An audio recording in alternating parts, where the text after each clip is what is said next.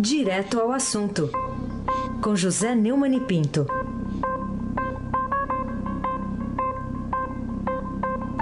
Neumani, bom dia. Bom dia, Raíssen Abac, o craque. Bom dia, Carolina Ercolim. Tintim por tintim. Oi, Neumani, bom dia. Bom dia, Almirante Nelson e o seu pedalinho. Tchau, querida. Bom dia, Diego Henrique de Carvalho. Bom dia, Maci Biasi. Bom dia, Clambofim, Manuel Alice Isadora. É, o Emanuel feliz com o Corinthians na final da Copa do Brasil. Bom dia, ouvinte da rádio Eldorado 107,3 FM, Raíssen Abac. O craque! Vamos lá, Neumann. A gente começa falando de dois movimentos que chamam a atenção do ministro Ricardo Lewandowski. Um é que ele interrompeu um julgamento tido como líquido e certo, por ser virtual, com um pedido de vista para levar a discussão sobre a liberdade pedida lá pela defesa do ex-presidente Lula. E agora, além disso, ele reivindica do presidente do Supremo, ministro Dias Toffoli, julgamento da jurisprudência da autorização para prisão em segunda instância. O que, que ele pretende com tudo isso? Isso começa em abril, quando, por 6 a 5, né, como tem sido hábito nos julgamentos importantes do Supremo, né, Tribunal Federal, o plenário resolveu negar um habeas corpus à defesa do Lula, preso e condenado na Lava Jato, tentando reverter a decisão é, da, da, manutenção do Lula preso querendo dar liberdade ao Lula. Né? É, esse recurso agora é um recurso que foi mandado pelo relator Edson Fachin para não na presença do ministro, mas pelo computador. E quebrando uma tradição, né, que todos esses julgamentos virtuais são líquidos e certos, já tem um, é, um resultado reconhecido, o Ricardo Lewandowski forçou a barra e pediu vista. Com isso, o julgamento vai para o plenário presencial. Né? Ah, ontem, a novidade é que ontem ele mandou um ofício para a, o presidente do Supremo, seu antigo companheiro do trio Deixa que eu solto lá na primeira turma, para que ele paute o mais brevemente possível duas ações declaratórias de constitucionalidade que tratam da possibilidade de prisão depois de condenação em segunda instância. Né? O Toffoli já disse publicamente, assumiu o compromisso de que não vai botar isso para votação este ano, talvez depois de março. Essa votação depende do plenário. Uh, depende muito da Rosa Weber, que é o voto que está sendo o voto fiel da balança, porque ela é a favor é, da antiga jurisprudência, que não permitia isso, que só permitia que alguém começasse a cumprir pena depois do trânsito em julgado, mas tem defendido a permanência das é, jurisprudências, né, evitando tratar a jurisprudência como se fosse um, um, um periódico, um jornal, uma revista que vende na banca, né? E o, o, o Lewandowski, então, está forçando a barra para que. Está dando, na verdade, o pretexto para que o, o Toffoli comece a faça. Vamos mandar o Lula de volta para casa. Né? Eles, o que ele chama de ordem natural das coisas. Bom, isso aí nós vamos ver se o Lewandowski tem palavra ou se vai é, aproveitar a preciosa dica do querido amigo, parceiro, ou se vai cumprir o que prometeu, que também não é grande coisa, porque março está logo aí, né? Bom, de qualquer maneira.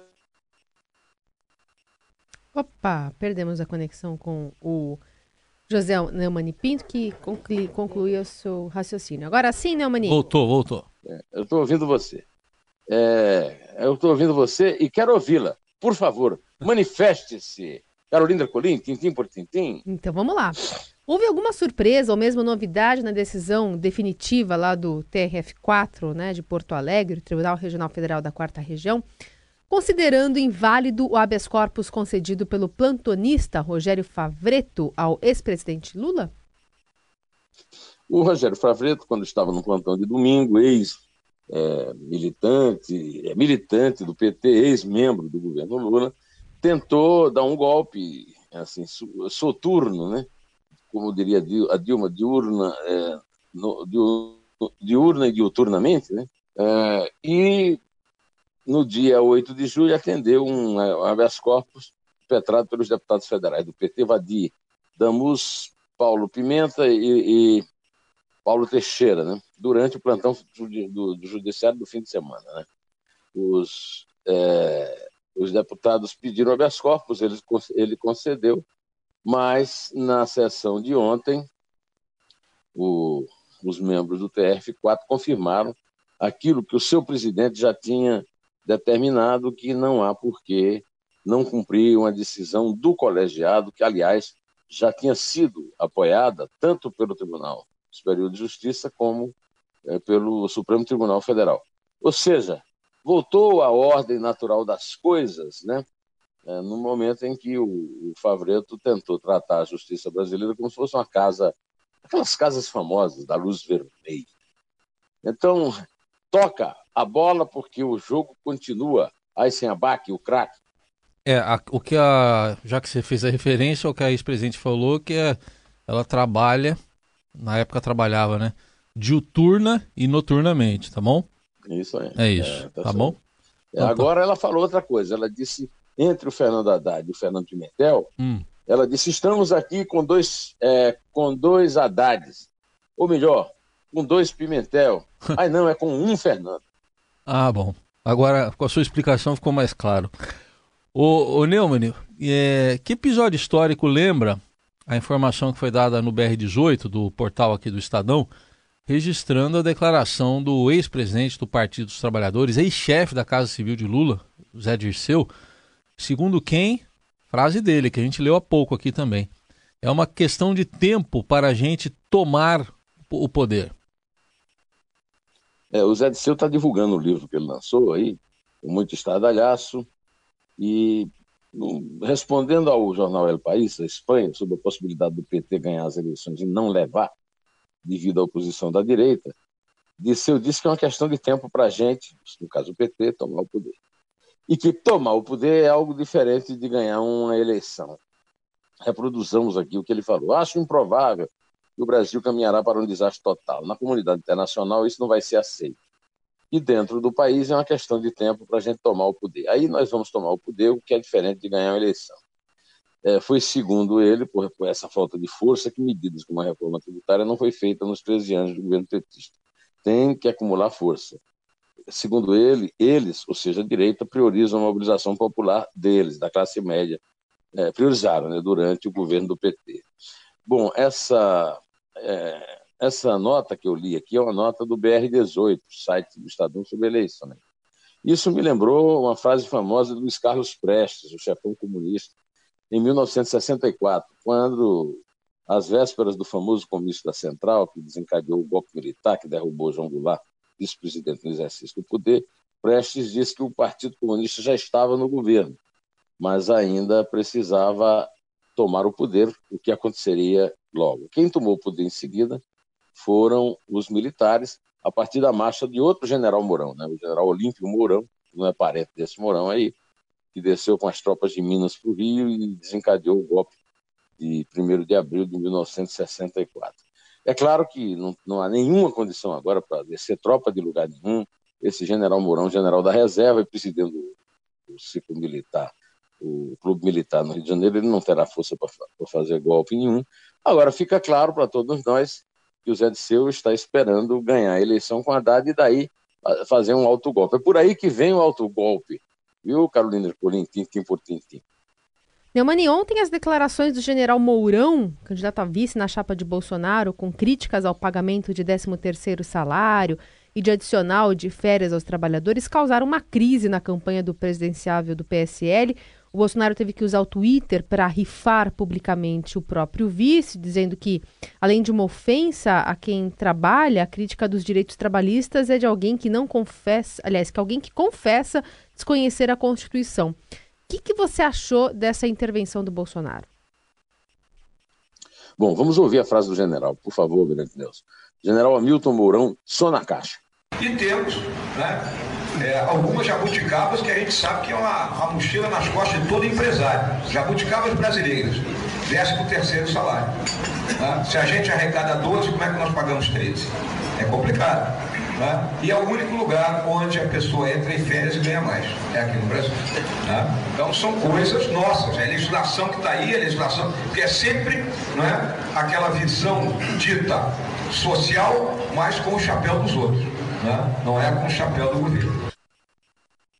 O argumento do, do general Mourão é absurdo. Né? Você arrecada 12 e, e paga 13 salários. Na verdade, é, isso existe realmente, é uma, pode até ser um jabuticaba, mas está consolidado na lei, na, na consolidação da lei trabalhista, está mantido na Constituição. Há uma discussão mais teórica do que prática se é causa pétrea ou não. Eu consultei os meus é, constitucionalistas de plantão que trabalham no escritório do, do Doutor das Cavalhosas, eles asseguraram que não é pétrea, porque o, o Bolsonaro disse que é pétrea, que não pode nem mudar. Não é bem isso. No, lá no, no tweet dele. Ele foi muito apressado. Né? Ele, há, uma, há uma discussão teórica, mas na prática não é pétreo.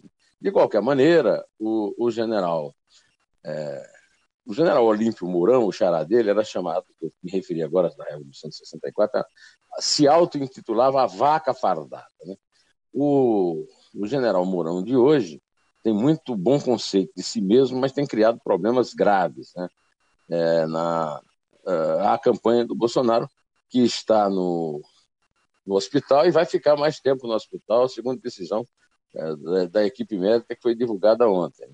Na verdade, o 13º salário do trabalhador está previsto no artigo 7 da Constituição.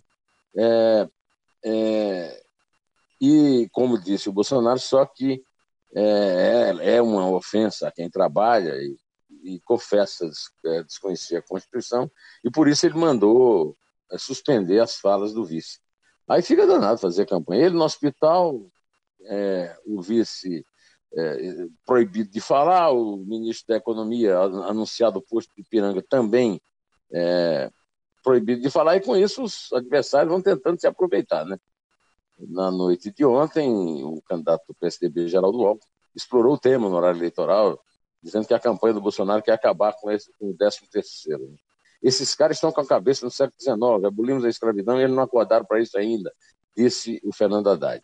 De qualquer maneira, vamos esperar as pesquisas aí do fim de semana para ver se a batatada do Mourão prejudicou ou não prejudicou a, a campanha. O, a resposta resignada do Mourão ao, ao chefe da campanha, né, ao, ao candidato a presidente, foi: siga em frente, Bolsonaro. Pois é.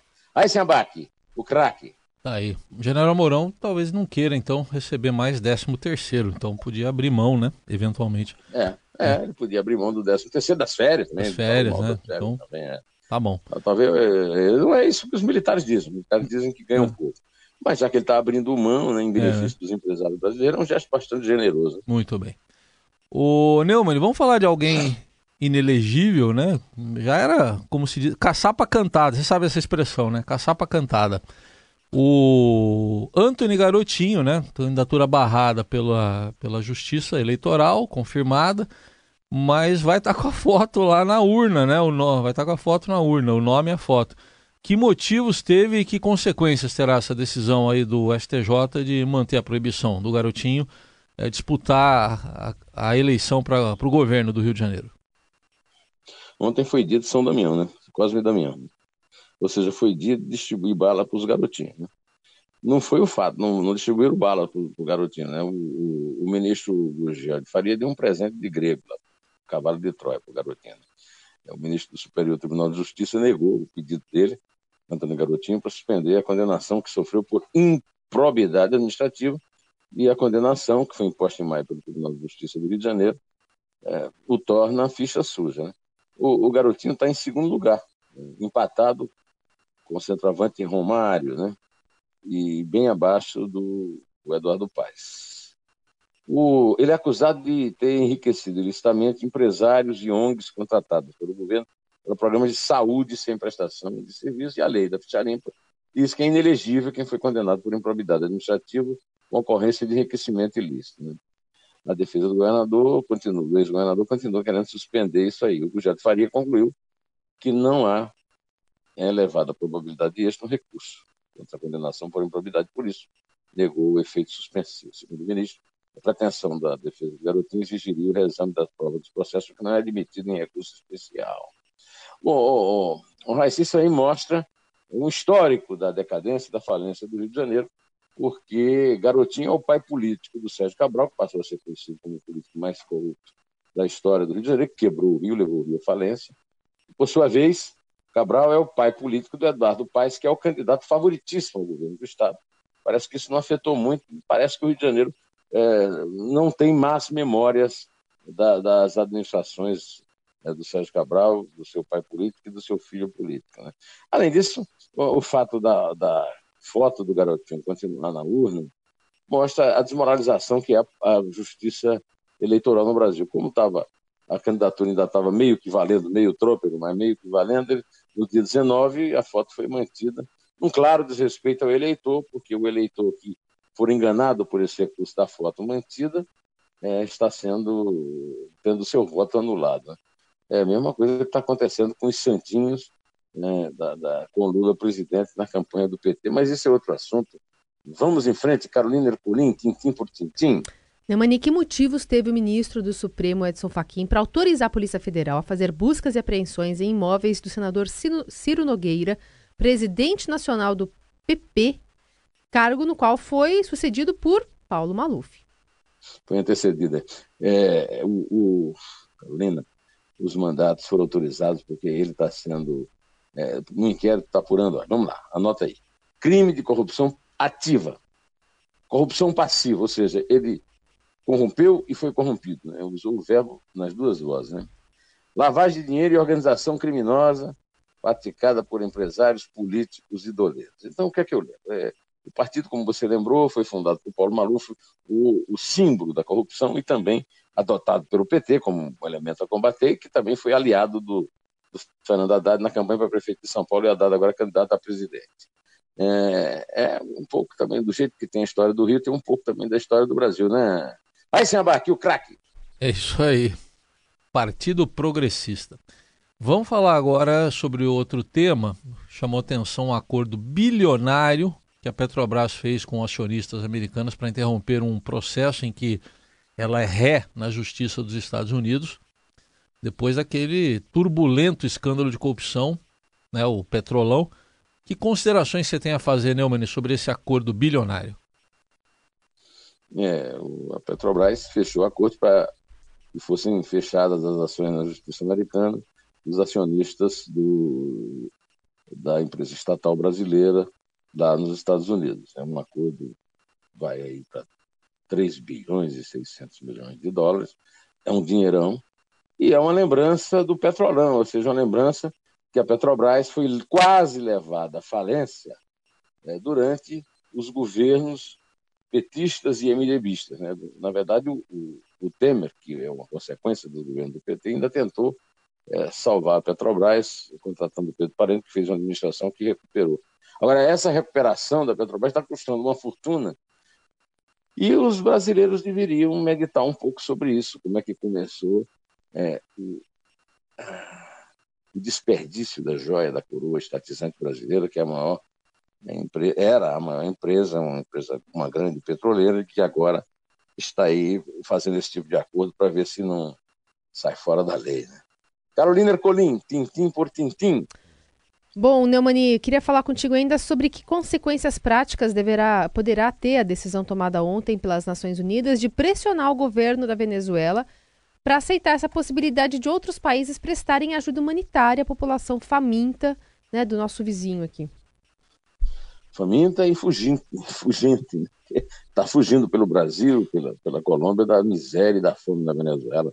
E o, como nós conversamos ontem, Maduro foi à ONU surpreender, dizer que aceitava conversar com o Trump. Isso não impediu que as Nações Unidas aprovassem pela primeira vez essa resolução pressionando fim da picada não aceitar a crise humanitária. Né? E a ONU deu um mandato explícito para que a entidade inspecione possíveis violações de direitos humanos em Caracas. Né?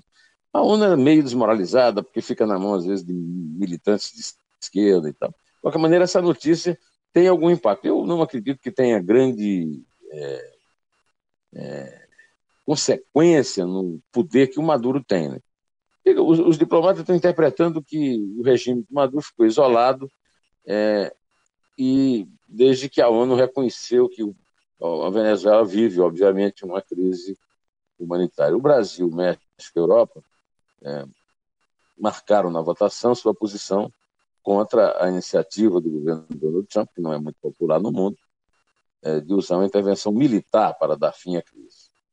Bom, e vamos, já que não podemos dar fim, infelizmente, nem à nossa crise, nem à da Venezuela, vamos dar fim aqui ao nosso comentário com a contagem é, na, nossa Carolina Ercolim, que dá, começa pelo número 3. 3. 2. 1. Um. Em pé.